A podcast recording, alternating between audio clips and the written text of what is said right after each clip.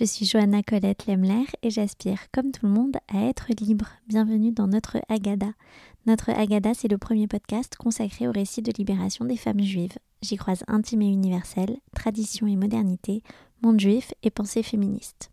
Vous êtes nombreuses à me demander des ressources, alors voilà mes trois recos de la semaine qui nourrissent la réflexion qu'on mène ensemble.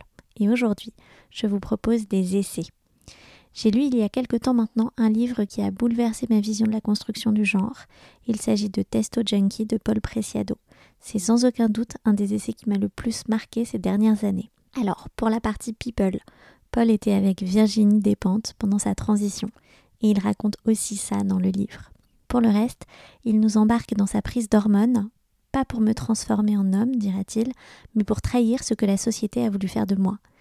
Une des choses qui me reste de cette lecture et qui est très questionnant, c'est le rôle des laboratoires pharmaceutiques dans l'octroi d'hormones classées masculines ou féminines, avec une quantité non négligeable de femmes sous pilule, aussi dosées pour créer du genre féminin. C'est vertigineux. Je voudrais vous parler maintenant d'Audrey Lorde, que vous m'entendez citer régulièrement.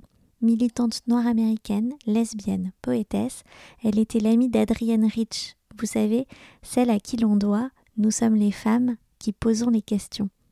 Eh bien, Audrey Lorde a écrit plusieurs essais regroupés dans un ouvrage qui s'appelle Sister Outsider, où elle traite d'intersectionnalité, de sexualité, de racisme et aussi de colère.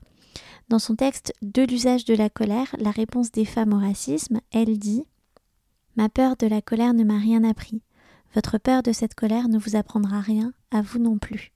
Ma réponse au racisme et la colère, cette colère a ouvert des abîmes dans ma vie uniquement lorsqu'elle était tue, inutile à quiconque. Elle m'a aussi servi dans des salles de classe sans lumière ni instruction, là où le travail et l'histoire des femmes noires étaient moins que vapeur. Elle a été ma flamme dans l'étendue glaciale des regards ahuris lancés par des femmes blanches, des femmes qui voyaient uniquement dans mon expérience et dans l'expérience de mon peuple de nouvelles raisons d'avoir peur ou de culpabiliser et n'utilisez pas ma colère comme excuse pour rester aveugle, ni pour vous dédouaner de la responsabilité de vos propres actions. Voilà de quoi réfléchir à notre colère dans les différentes situations d'oppression que l'on rencontre ou que l'on subit.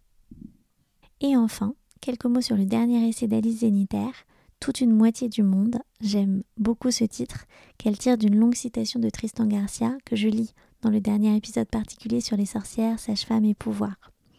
Dans cet essai, Alice Zénitaire parle de son métier d'écrivaine, des personnages féminins, de la fiction et de ses auteurs hommes, et de comment on raconte les histoires. Elle dit quelque chose de tout à fait intéressant de la posture de l'écrivain. Homme, donc, personnage maudit, qui boit, qui fume, qui se raconte en écrivain, et comment il écrit. Et elle dit quelque chose du coup du pendant féminin, à qui l'on ne cesse d'attribuer l'écriture comme une jolie chose toute mignonne que l'on fait en regardant les oiseaux, un passe-temps comme le macramé. Notez que je n'ai rien contre le macramé d'ailleurs. Mais ça en dit long sur la représentation que l'on a des femmes qui écrivent.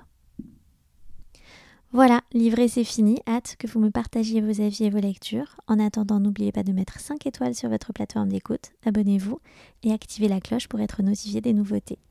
À très vite pour de nouveaux épisodes.